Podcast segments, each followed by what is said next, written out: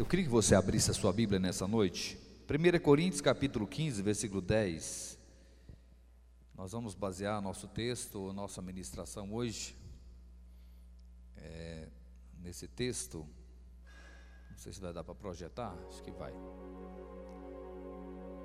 Coríntios capítulo 15, versículo 10.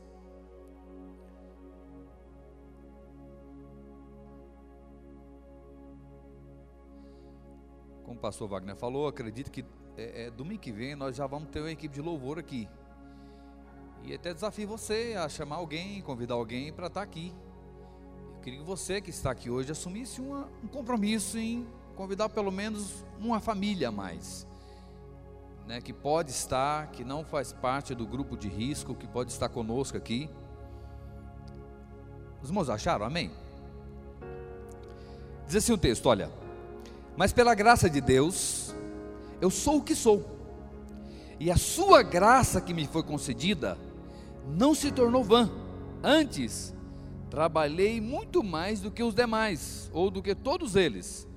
Todavia, não eu, mas a graça de Deus que está comigo. Você pode colocar a mão no seu coração nessa noite? Coloque a mão no seu coração, feche seus olhos. Peça ao Senhor que fale com você. Peça ao Senhor que te ensine nessa noite a você abrir seu coração. Tire tudo aquilo que possa ser impedimento para você perceber a palavra, para que o Senhor fale com você. Vamos orar nessa noite. Espírito Santo, nós oramos para que haja luz, revelação do Senhor, como Paulo ora lá em Efésios. Ele ora pedindo ao Senhor que dá revelação, que dê luz ao coração dos irmãos. E nós oramos nessa noite para que o Senhor fale conosco para que a nossa fé seja aperfeiçoada nessa noite, para que o nosso coração ele venha a ser realmente, ó Deus, aperfeiçoado em Ti pela palavra, que o nosso coração seja queimando pela palavra, ó Deus, que o nosso coração venha perceber, ó Deus, realmente a palavra do Senhor falando conosco. Assim nós oramos em nome de Jesus. Amém? Pode sentar. Se eu pudesse colocar um tema na minha mensagem, eu falaria hoje sobre usando a graça de Deus de forma correta. Não sei se você sabe, a maioria das igrejas não usam, não utilizam a graça de Deus de forma correta. Na verdade, a maioria das pessoas hoje nem entendem a graça. Você percebe todo tempo pessoas em algumas igrejas que a pessoa fala: cuidado, se você colocar uma calça, você pode ir para o inferno. Ah, cuidado se você colocar um brinco, você pode ir para o inferno. Não entenderam a graça. A graça não, não, tem nada a ver conosco, não está relacionada a, a, obras humanas nossas. Só que a maioria das pessoas, elas até pregam, elas até falam que na verdade somos salvos pela graça. Só que as pessoas não entenderam a graça. E por não entender a graça, elas usam a graça de forma incorreta. Existem outros que eles até entenderam a graça, mas não entenderam ela da forma também correta. E acabam também utilizando ela de forma errada. E hoje eu quero falar para você sobre como nós podemos utilizar a graça da forma correta. Alguns abusam da graça, e alguns nem a utilizam. Alguns, na verdade, não creem nela, por mais que até pregam sobre ela, até falam que nós somos salvos pela graça, mas é, é, é, até uma. Eu vi uma palavra alguns dias atrás, um, um pastor, falando o seguinte: olha, não existe nenhuma igreja cristã no mundo que prega ou que, que, que fala que nós não somos salvos pela graça. O grande problema não é o ser salvo pela graça, mas é o continuar sendo salvo pela graça. A maioria dos cristãos, eles acham que somos salvos pela graça, mas o continuar sendo salvo depende de nós. Acho que uns vai chegar na eternidade, vai chegar para o Senhor Jesus e falar para ele: Ó, obrigado por ter morrido na cruz. Mas deu um trabalho imenso para chegar até aqui, né? Porque eles acham que ser salvo e continuar sendo salvo é meritocracia. E não é. Nós não somos salvos nem permanecendo salvos simplesmente pela meritocracia humana, pelo mérito humano. Deus quer nos levar a um nível de revelação, sabe, muito maior em relação à graça de Deus. E conhecer a graça de forma saudável nos leva a entender que nós somos primeiro amados por Deus. Uma vez que você entendeu que você é, foi alcançado pela graça, um dos, uma das primeiras coisas que vem na sua vida é você entender que você é amado, porque Ele é meu Pai. Ele me amou, ele morreu na cruz, ele deu o filho dele para morrer na cruz por mim. E mais, a Bíblia diz que Jesus não morreu sozinho. A Bíblia diz que Deus estava com Cristo, reconciliando consigo o mundo. Deus morreu também com o filho dele na cruz. Então não tem maior prova de amor do que essa. Então, quando eu entendo a graça, a primeira coisa que vem na minha mente é entender que eu sou amado, que o Pai me ama de forma incondicional. Quem entende a graça, ele sabe que ele é amado. Amém, meus irmãos? Quem entende a graça, ele sabe que ele é muito amado por Deus. Jesus, quando ele conta aquela parábola lá do, do filho pródigo, na verdade, nem sei porque deram o nome de filho pródigo. Eu acho que aquela parábola deveria falar mais sobre o amor do Pai. Eu, eu acredito que o tema central daquela palavra, que quando Cristo quis falar ali, ele quis mostrar quanto o Pai nos ama. Aquele, aquele homem ali, aquele filho mais novo que saiu para gastar da, da, da, da, sua herança ali, é, ele representa muitas vezes nós mesmos.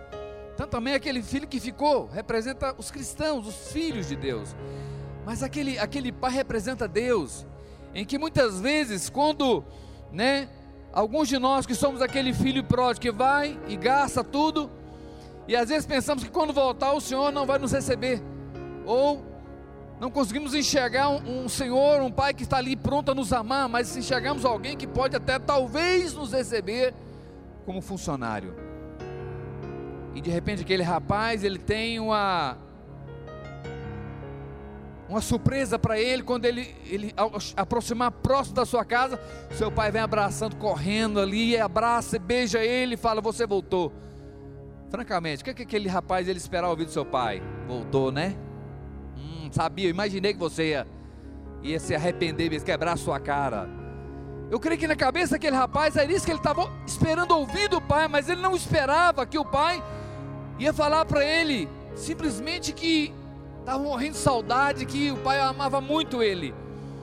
Só que muitos de nós também somos aquele irmão do filho pródigo, que não aceita o irmão de volta que não aceita na verdade aquela pessoa que sai, que abandona, o irmão que de alguma forma ele errou.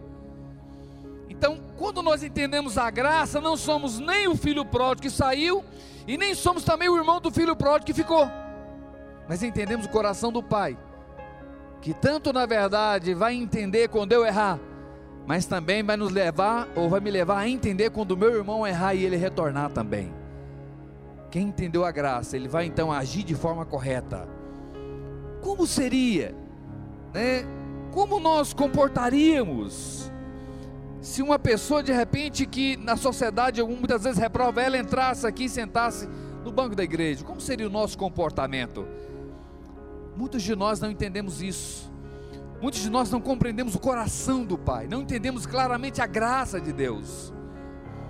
Então, quando nós entendemos que nós somos amados, entendemos a graça, somos amados por Deus, e, e por Cristo também.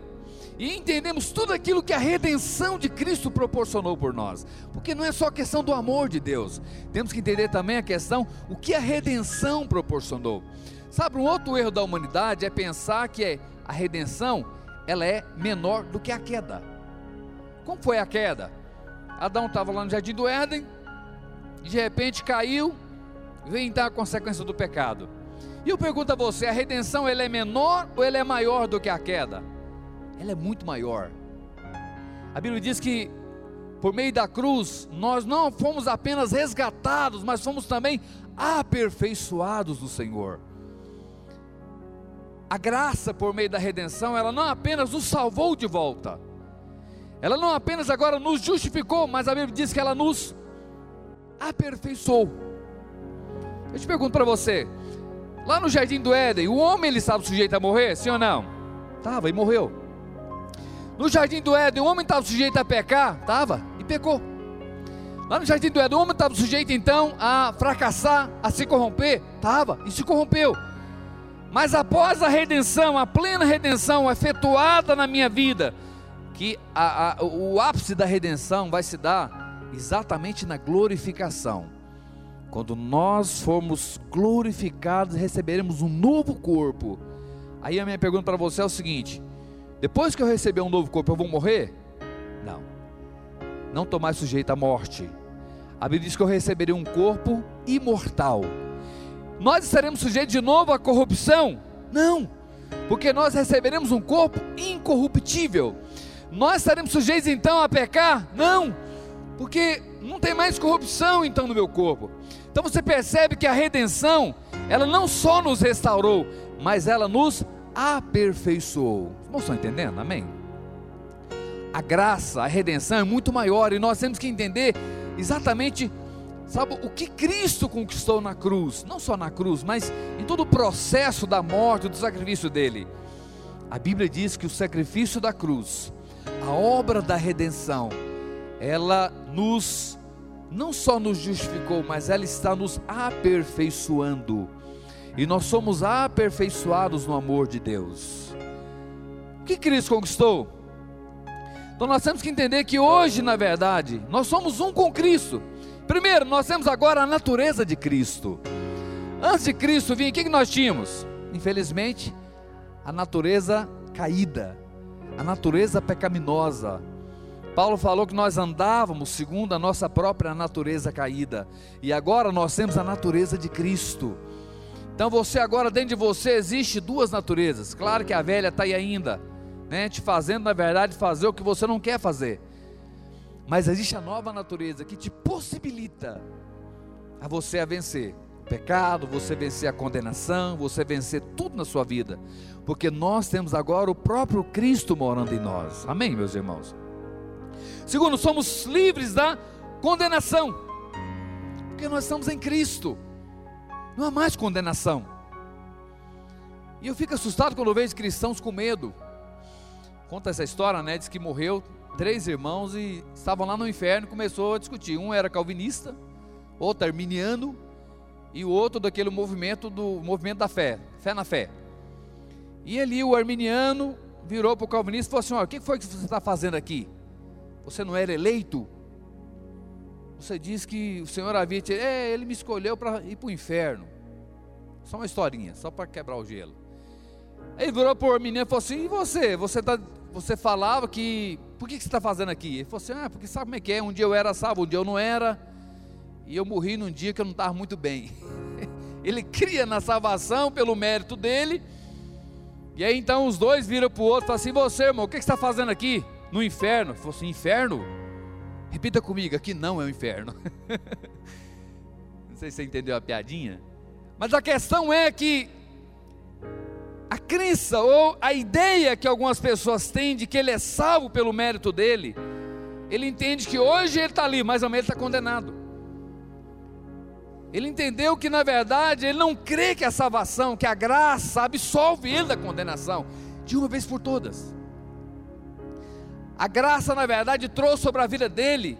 Sabe, Jesus não só libertou ele de ir para o inferno, mas também tirou dele a condenação. Nós somos livres em Deus, amém, meus irmãos? Nós somos livres da condenação. Terceiro, somos livres do jugo, da escravidão e da maldição da lei. Primeiro, do jugo. Tem irmãos que eles amam a lei, eles até pregam a lei, tem pastores que eles pregam a lei no púlpito aqui como se você tivesse que viver a lei. Você já entrou na igreja mais ou menos assim? Eu já fiz parte disso. É lei pura. Parece que é, é, é para eles, eles ainda estão no jugo da lei. E a graça, ela te absolve disso. A graça te livra do jugo da lei.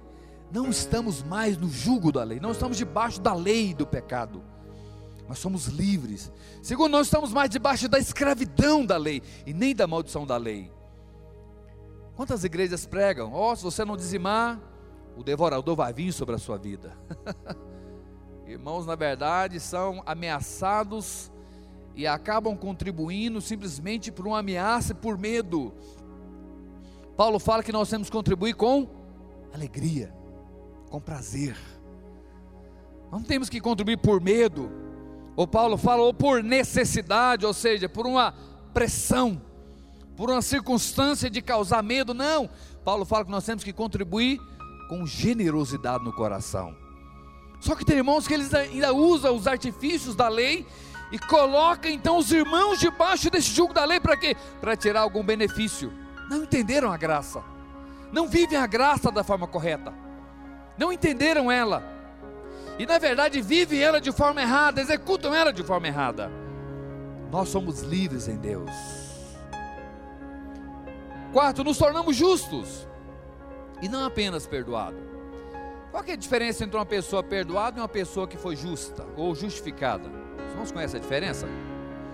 Imagine que o pastor Wagner cometeu um crime e ele então é preso e passa 10 anos no Sepago. Depois que ele sai, pagou a dívida dele ali, saiu. Eu te pergunto, ele é um pecador ou ele é um, um personagem, um criminoso, perdoado ou justificado? Quem concorda que é um? Foi perdoado. Quem concorda que é o dois? Foi justificado. Quem concorda nada? então é o seguinte: ele é um criminoso perdoado. Porque se puxar as antecedentes criminais dele, vai constar lá que ele cometeu crime. E vai constar até o último dia da vida dele. Por quê? Porque ele não é justo mais. Porque no histórico dele consta agora um crime. Ele nunca mais vai ser justo, exceto que aconteça uma coisa: ele morra e ele nasça com outro CPF. É a única opção que tem dele voltar a ser justo. E a Bíblia diz então que o sacrifício da cruz, a redenção de Cristo, ela não só me perdoou, mas ela me justificou. Por quê? Porque nós morremos com Cristo e nós nascemos com Ele na ressurreição, fomos ressuscitados juntamente com Ele. Amém, meus irmãos? Então, a redenção de Cristo, ela na verdade nos proporcionou não só o perdão dos pecados, mas nós somos agora justos pela, pela graça de Deus. O Senhor nos justificou. Diga comigo assim: Cristo é a minha justiça. Então você não é justo pelo seu mérito. Tem pessoas que ainda acreditam que ele é justo, ou ele é perdoado, ou ele é melhor porque ele coloca uma roupa diferente. Alguns acham que ele é melhor porque ele não usa uma calça, porque não usa um brinco. Não é por isso. Não são por coisas exteriores, ou algo que eu faço, ou algo que seja o meu mérito, obras humanas que vai me justificar, não. Mas somos justos por causa da cruz de Cristo. Sexto, estamos livres do governo, do domínio e das forças do mal. O mal não nos domina mais.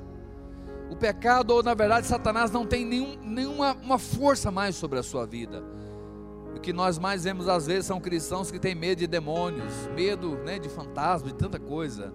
Não entenderam, na verdade, que Cristo nos libertou, sabe, desse governo, desse domínio das forças do mal. E tem mais, a Bíblia diz que Jesus nos deu autoridade no nome dele sobre o inferno. As portas do inferno não prevalecem a igreja. Nós somos autoridade. Por quê? Porque na verdade fomos alcançados pela graça do Senhor. Nada pode mudar o amor de Deus por nós agora a partir da redenção. Não importa o que você faça, o Senhor continuará te amando da mesma maneira. Não importa o que você faça de positivo para tentar chamar a atenção dele. Foi o que o pastor Vago falou domingo passado aqui. Tem um louvor, né? Vou tirar o seu fôlego com a minha adoração. Você acha que Deus vai impressionar com a sua fé? Deus não se impressiona com nada que eu faça de positivo, mas também Ele não se chateia, Ele não deixa de nos amar por nada de negativo que eu faça também. Ele nos amou no máximo ele nos amou na cruz da, da maior maneira possível. E uma vez que nós entendemos isso, sabe, eu não vou ter aquela barreira de me aproximar de Deus quando talvez eu errar, quando eu pecar. O que acontece na maioria das vezes quando a pessoa peca? Sabe por que a maioria das pessoas se desviam da igreja? É porque elas pecam e ficam com vergonha de retornar. Elas não entenderam o coração do Pai. Elas cometem lá um pecado e ficam com vergonha de voltar para o Senhor. Vergonha de, sabe? Fica com vergonha de Deus, não entenderam que o Pai as ama, independente do que elas façam. E muitas vezes elas não conseguem vir, elas não conseguem retornar, preferem ficar distante da igreja, ou muitas vezes elas mudam de igreja, por quê? É uma questão de condenação, elas não entenderam o coração do Pai que as ama, ela não entendeu nada do que é a redenção, não entendeu nada do que é a graça de Deus sobre nós. Amém, meus irmãos? Não entendeu. Em Cristo somos tudo que Deus planejou para nós. Tudo que Deus planejou. E a Bíblia diz que Deus já tinha um propósito na sua vida antes da fundação do mundo. Deus já te conhecia. Isso é maravilhoso. Isso é incrível. Antes que o mundo fosse gerado, fosse formado, o Senhor já conhecia. Por que, que Deus conhecia? A Bíblia diz que Deus não, está preso, não, tá, não está preso nem no tempo, nem na matéria e nem no espaço. Nós estamos presos. Deus não. Deus não está no passado, ou na verdade, para Deus não há passado, nem presente, nem futuro. Para Deus é tudo como se fosse um momento só. Deus não é preso nessas limitações humanas que nós estamos. Deus não é preso no tempo. Então Deus ele, ele vê tudo como num momento só. E na verdade, antes da fundação do mundo, ele já te conhecia. Ele já tinha um projeto na sua vida. É muito importante você falar amém, porque quando você fala amém, você se apropria dessas verdades.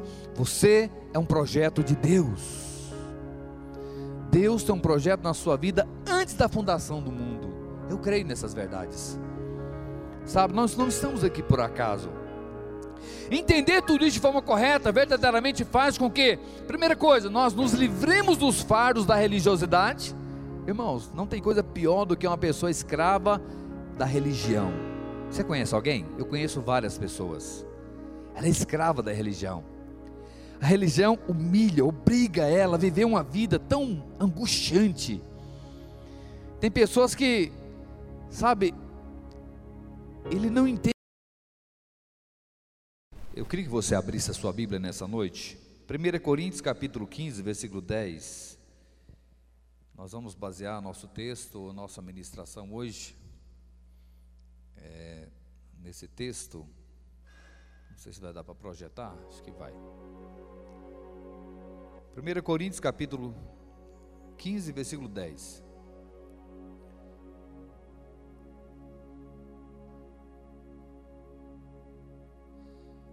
Como o pastor Wagner falou, acredito que é, é, domingo que vem nós já vamos ter uma equipe de louvor aqui. E até desafio você a chamar alguém, convidar alguém para estar aqui. Eu queria que você que está aqui hoje assumisse uma, um compromisso em convidar pelo menos uma família a mais né, que pode estar, que não faz parte do grupo de risco, que pode estar conosco aqui. Os irmãos acharam? Amém? Diz assim o texto: olha, mas pela graça de Deus, eu sou o que sou, e a sua graça que me foi concedida não se tornou vã, antes, trabalhei muito mais do que os demais, ou do que todos eles, todavia não eu, mas a graça de Deus que está comigo. Você pode colocar a mão no seu coração nessa noite? Coloque a mão no seu coração, feche seus olhos. Peça ao Senhor que fale com você. Peça ao Senhor que te ensine nessa noite a você abrir seu coração. Tire tudo aquilo que possa ser impedimento para você perceber a palavra, para que o Senhor fale com você. Vamos orar nessa noite. Espírito Santo, nós oramos para que haja luz, revelação do Senhor, como Paulo ora lá em Efésios. Ele ora pedindo ao Senhor que dá revelação, que dê luz ao coração dos irmãos. E nós oramos nessa noite para que o Senhor fale conosco, para que a nossa fé seja aperfeiçoada nessa noite, para que o nosso coração ele venha a ser realmente, ó Deus, aperfeiçoado em Ti pela palavra, que o nosso coração seja queimando pela palavra, ó Deus, que o nosso coração venha perceber, ó Deus, realmente a palavra do Senhor falando conosco. Assim nós oramos em nome de Jesus. Amém? Pode sentar. Se eu pudesse colocar um tema na minha mensagem, eu falaria hoje sobre usando a graça de Deus de forma correta. Não sei se você sabe, a maioria das igrejas não usam, não utilizam a graça de Deus de forma correta. Na verdade, a maioria das pessoas hoje nem entendem a graça. Você percebe todo tempo pessoas em algumas igrejas que a pessoa fala: cuidado se você colocar uma calça, você pode ir para o inferno. Ah, cuidado se você colocar um brinco, você pode ir para o inferno. Não entenderam a graça. A graça não, não tem nada a ver conosco, não está relacionada a, a obras humanas nossas. Só que a maioria das pessoas, elas até pregam, elas até falam que na verdade somos salvos pela graça. Só que as pessoas não entenderam a graça. E por não entender a graça, elas usam a graça de forma incorreta. Existem outros que eles até entenderam a graça, mas não entenderam ela da forma também correta. E acabam também utilizando ela de forma errada. E hoje eu quero falar para você sobre como nós podemos utilizar a graça da forma correta. Alguns abusam da graça e alguns nem a utilizam. Alguns, na verdade, não creem nela, por mais que até pregam sobre ela, até falam que nós somos salvos pela graça, mas é, é, até uma. Eu vi uma palavra alguns dias atrás, um, um pastor, falando o seguinte: olha, não existe nenhuma igreja cristã no mundo que prega ou que, que, que fala que nós não somos salvos pela graça. O grande problema não é o ser salvo pela graça, mas é o continuar sendo salvo pela graça. A maioria dos cristãos, eles acham que somos salvos pela graça, mas o continuar sendo salvo depende de nós. Acho que uns vai chegar na eternidade, vai chegar para o Senhor Jesus e falar para ele: Ó, obrigado por ter morrido na cruz. Mas deu um trabalho imenso para chegar até aqui, né? Porque eles acham que ser salvo e continuar sendo salvo é meritocracia. E não é. Nós não somos salvos nem permanecendo salvos simplesmente pela meritocracia humana, pelo mérito humano. Deus quer nos levar a um nível de revelação, sabe, muito maior em relação à graça de Deus. E conhecer a graça de forma saudável nos leva a entender que nós somos primeiro amados por Deus. Uma vez que você entendeu que você é, foi alcançado pela graça, um dos, uma das primeiras coisas que vem na sua vida é você entender que você é amado, porque Ele é meu Pai. Ele me amou, ele morreu na cruz, ele deu o filho dele para morrer na cruz por mim. E mais, a Bíblia diz que Jesus não morreu sozinho. A Bíblia diz que Deus estava com Cristo, reconciliando consigo o mundo. Deus morreu também com o filho dele na cruz. Então não tem maior prova de amor do que essa. Então, quando eu entendo a graça, a primeira coisa que vem na minha mente é entender que eu sou amado, que o Pai me ama de forma incondicional. Quem entende a graça, ele sabe que ele é amado. Amém, meus irmãos? Quem entende a graça, ele sabe que ele é muito amado por Deus. Jesus, quando ele conta aquela parábola lá do, do filho pródigo, na verdade, nem sei porque deram o nome de filho pródigo. Eu acho que aquela parábola deveria falar mais sobre o amor do pai. Eu, eu acredito que o tema central daquela palavra, que quando Cristo quis falar ali, ele quis mostrar quanto o pai nos ama Aquele, aquele homem ali, aquele filho mais novo que saiu para gastar da, da, da, sua herança ali, é, ele representa muitas vezes nós mesmos. Tanto também aquele filho que ficou, representa os cristãos, os filhos de Deus. Mas aquele, aquele pai representa Deus, em que muitas vezes, quando, né, alguns de nós que somos aquele filho pródigo que vai e gasta tudo, e às vezes pensamos que quando voltar o Senhor não vai nos receber, ou não conseguimos enxergar um, um, Senhor, um Pai que está ali pronto a nos amar, mas enxergamos alguém que pode até talvez nos receber como funcionário. E de repente aquele rapaz, ele tem uma uma surpresa para ele quando ele, ele aproximar próximo da sua casa, seu pai vem abraçando, correndo ali, abraça, beija ele e fala: Você voltou. Francamente, o que, é que aquele rapaz ele esperava ouvir do seu pai? Voltou, né? Sabia, eu imaginei que você ia, ia se arrepender mesmo, quebrar a sua cara. Eu creio que na cabeça daquele rapaz era isso que ele estava esperando ouvir do pai, mas ele não esperava que o pai ia falar para ele simplesmente que estava morrendo de saudade, que o pai amava muito ele. Só que muitos de nós também somos aquele irmão do filho pródigo, que não aceita o irmão de volta que não aceita na verdade aquela pessoa que sai, que abandona, o irmão que de alguma forma ele errou. Então, quando nós entendemos a graça, não somos nem o filho pródigo que saiu e nem somos também o irmão do filho pródigo que ficou. Mas entendemos o coração do pai, que tanto na verdade vai entender quando eu errar, mas também vai nos levar ou vai me levar a entender quando o meu irmão errar e ele retornar também. Quem entendeu a graça, ele vai então agir de forma correta como seria né? Como nós comportaríamos se uma pessoa de repente que na sociedade muitas vezes reprova ela entrasse aqui e sentasse no banco da igreja? Como seria o nosso comportamento? Muitos de nós não entendemos isso. Muitos de nós não compreendemos o coração do Pai, não entendemos claramente a graça de Deus. Então, quando nós entendemos que nós somos amados, entendemos a graça, somos amados por Deus e, e por Cristo também e entendemos tudo aquilo que a redenção de Cristo proporcionou por nós, porque não é só questão do amor de Deus, temos que entender também a questão o que a redenção proporcionou. Sabe, um outro erro da humanidade é pensar que a redenção ela é menor do que a queda. Como foi a queda? Adão estava lá no jardim do Éden, de repente caiu, vem então a consequência do pecado. E eu pergunto a você, a redenção ela é menor ou ela é maior do que a queda? ela é muito maior. A Bíblia diz que por meio da cruz nós não fomos apenas resgatados, mas fomos também aperfeiçoados no Senhor. A graça por meio da redenção, ela não apenas nos salvou de volta, ela não apenas agora nos justificou, mas a Bíblia diz que ela nos aperfeiçoou. Eu te pergunto para você, lá no jardim do Éden, o homem ele estava sujeito a morrer, sim ou não? Estava e morreu. No jardim do Éden, o homem estava sujeito a pecar? Estava, e pecou. Lá no jardim do Éden, o homem estava sujeito então a fracassar, a se corromper? Estava, e se corrompeu. Mas após a redenção, a plena redenção efetuada na minha vida, que a, a, o ápice da redenção vai se dar exatamente na glorificação. Quando nós formos glorificados, receberemos um novo corpo. Aí a minha pergunta para você é o seguinte: depois que eu receber um novo corpo, eu vou morrer? Não. Não estou mais sujeito à morte. A Bíblia diz que eu receberei um corpo imortal.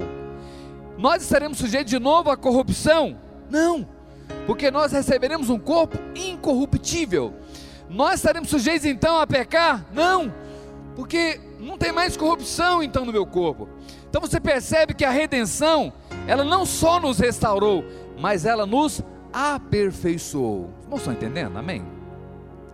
A graça, a redenção é muito maior e nós temos que entender exatamente, sabe, o que Cristo conquistou na cruz, não só na cruz, mas em todo o processo da morte, do sacrifício dele.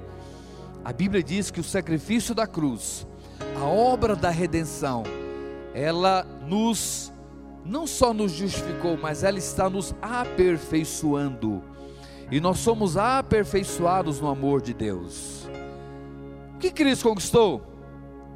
Então nós temos que entender que hoje, na verdade, nós somos um com Cristo. Primeiro, nós temos agora a natureza de Cristo. Antes de Cristo vir, o que nós tínhamos? Infelizmente, a natureza caída, a natureza pecaminosa. Paulo falou que nós andávamos segundo a nossa própria natureza caída, e agora nós temos a natureza de Cristo. Então você agora dentro de você existe duas naturezas. Claro que a velha está aí ainda, né, te fazendo na verdade fazer o que você não quer fazer. Mas existe a nova natureza que te possibilita a você a vencer o pecado, você vencer a condenação, você vencer tudo na sua vida, porque nós temos agora o próprio Cristo morando em nós. Amém, meus irmãos. Segundo, somos livres da condenação, porque nós estamos em Cristo. Não há mais condenação. E eu fico assustado quando vejo cristãos com medo. Conta essa história, né? Diz que morreu três irmãos e estavam lá no inferno e começou a discutir. Um era calvinista, outro arminiano e o outro daquele movimento do movimento da fé, fé na fé. E ali o arminiano virou para o calvinista e falou assim: o que foi que você está fazendo aqui? Você não era eleito? Você diz que o Senhor havia te... É, ele me escolheu para ir para o inferno. Só uma historinha, só para quebrar o gelo. Aí virou para o menino e falou assim: E você? Você, tá, você falava que. Por que, que você está fazendo aqui? Ele falou assim: Ah, porque sabe como é que é? Um dia eu era salvo, um dia eu não era. E eu morri num dia que eu não estava muito bem. ele cria na salvação pelo mérito dele. E aí então os dois viram para o outro e falaram assim: Você, irmão, o que, que você está fazendo aqui? No inferno? Falou assim: Inferno? Repita comigo, aqui não é o inferno. não sei se você entendeu a piadinha. Mas a questão é que a crença ou a ideia que algumas pessoas têm de que ele é salvo pelo mérito dele, ele entende que hoje ele está ali, mas amanhã ele está condenado. Ele entendeu que na verdade ele não crê que a salvação, que a graça absolve ele da condenação, de uma vez por todas. A graça, na verdade, trouxe sobre a vida dele, sabe? Jesus não só libertou ele de ir para o inferno, mas também tirou dele a condenação. Nós somos livres em Deus, amém, meus irmãos? Nós somos livres da condenação. Terceiro, somos livres do jugo, da escravidão e da maldição da lei. Primeiro, do jugo. Tem irmãos que eles amam a lei, eles até pregam a lei, tem pastores que eles pregam a lei no púlpito aqui como se você tivesse que viver a lei. Você já entrou na igreja mais ou menos assim? Eu já fiz parte disso. É lei pura. Parece que é, é, é para eles, eles ainda estão no jugo da lei. E a graça, ela te absolve disso. A graça te livra do jugo da lei. Não estamos mais no jugo da lei, não estamos debaixo da lei do pecado. Nós somos livres. Segundo, nós estamos mais debaixo da escravidão da lei e nem da maldição da lei. Quantas igrejas pregam? Oh, se você não dizimar, o devorador vai vir sobre a sua vida. Irmãos, na verdade, são ameaçados e acabam contribuindo simplesmente por uma ameaça e por medo. Paulo fala que nós temos que contribuir com alegria, com prazer. Não temos que contribuir por medo, o Paulo fala ou por necessidade, ou seja, por uma pressão, por uma circunstância de causar medo, não. Paulo fala que nós temos que contribuir com generosidade no coração. Só que tem irmãos que eles ainda usam os artifícios da lei e colocam então os irmãos debaixo desse jugo da lei para quê? Para tirar algum benefício. Não entenderam a graça. Não vivem a graça da forma correta. Não entenderam ela e na verdade vivem ela de forma errada, executam ela de forma errada. Nós somos livres em Deus. Quarto, nos tornamos justos e não apenas perdoados. Qual é a diferença entre uma pessoa perdoada e uma pessoa que foi justa ou justificada? Os irmãos conhecem a diferença? Imagine que o pastor Wagner cometeu um crime e ele então é preso e passa 10 anos no Sepago. Depois que ele sai, pagou a dívida dele ali, saiu. Eu te pergunto, ele é um pecador? Ou ele é um, um personagem, um criminoso, perdoado ou justificado? Quem concorda que é um? Foi perdoado. Quem concorda que é o dois? Foi justificado. Quem concorda nada? então é o seguinte: ele é um criminoso perdoado. Porque se puxar as antecedentes criminais dele, vai constar lá que ele cometeu crime e vai constar até o último dia da vida dele. Por quê? Porque ele não é justo mais. Porque no histórico dele consta agora um crime. Ele nunca mais vai ser justo, exceto que aconteça uma coisa: ele morra e ele nasça com outro CPF.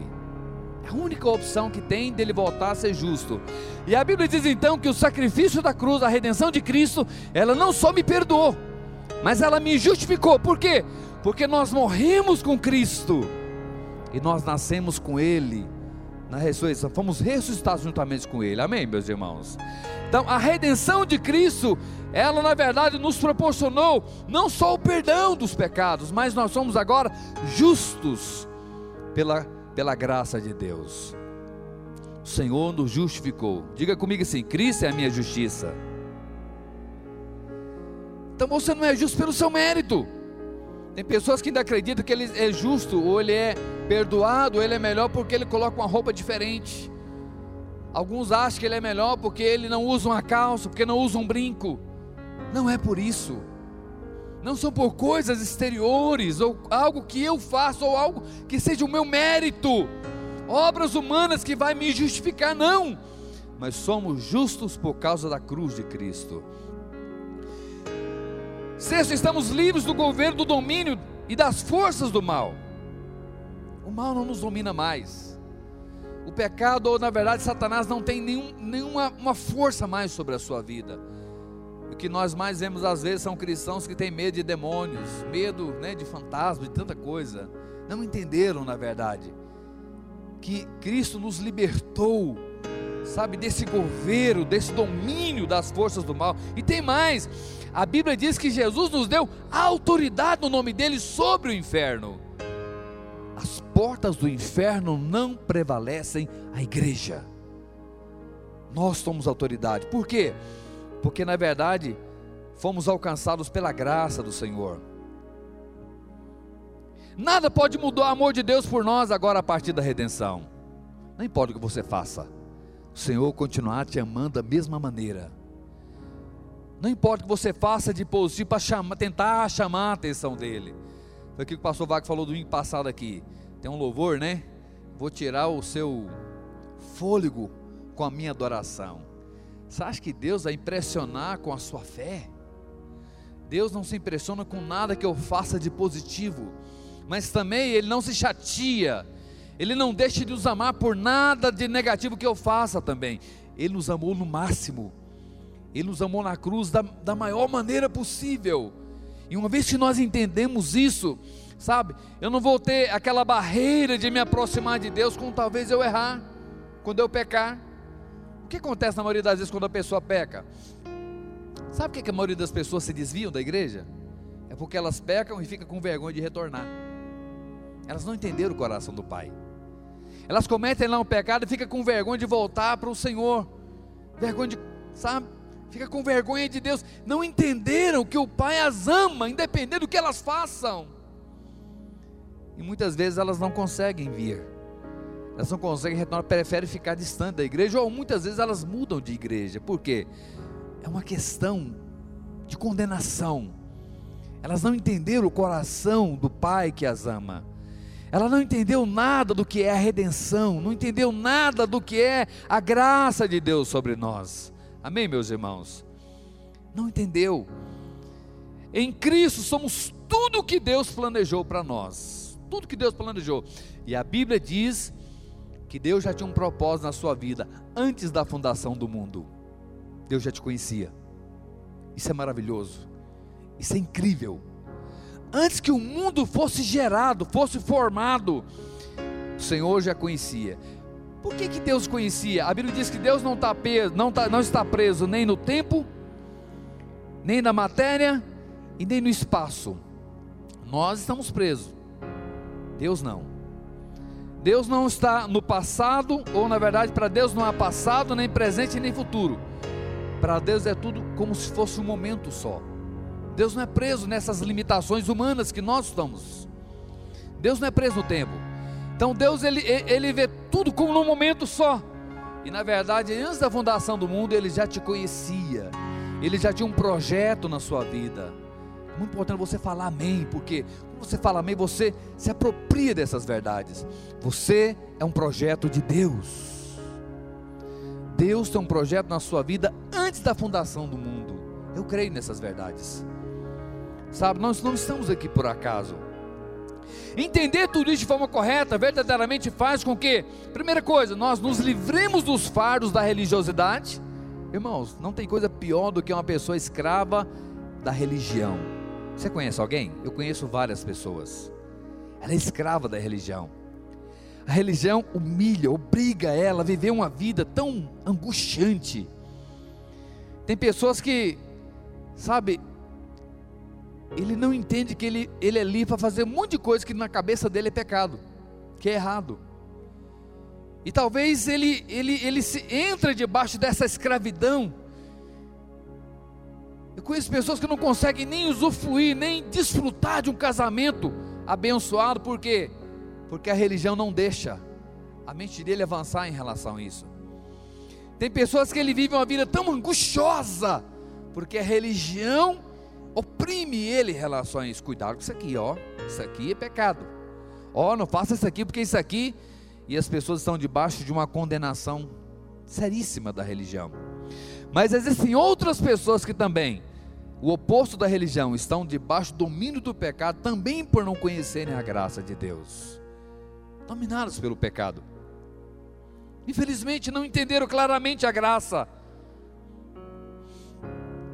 Então, entender essas verdades, entender tudo aquilo que eu falei aqui, te torna livre da religião, mas também te torna livre do pecado. Por que, que alguém está debaixo do pecado, dominado pelo pecado, não consegue se livrar? Não entendeu claramente a graça, não entendeu ainda a graça de Deus. Então, entender essas coisas nos permite ter uma vida cristã saudável, porque João 8,36 diz assim: Olha, se pois o Filho vos libertar, vocês serão verdadeiramente livres. Sabe o que é liberdade? Liberdade é eu entender que eu não sou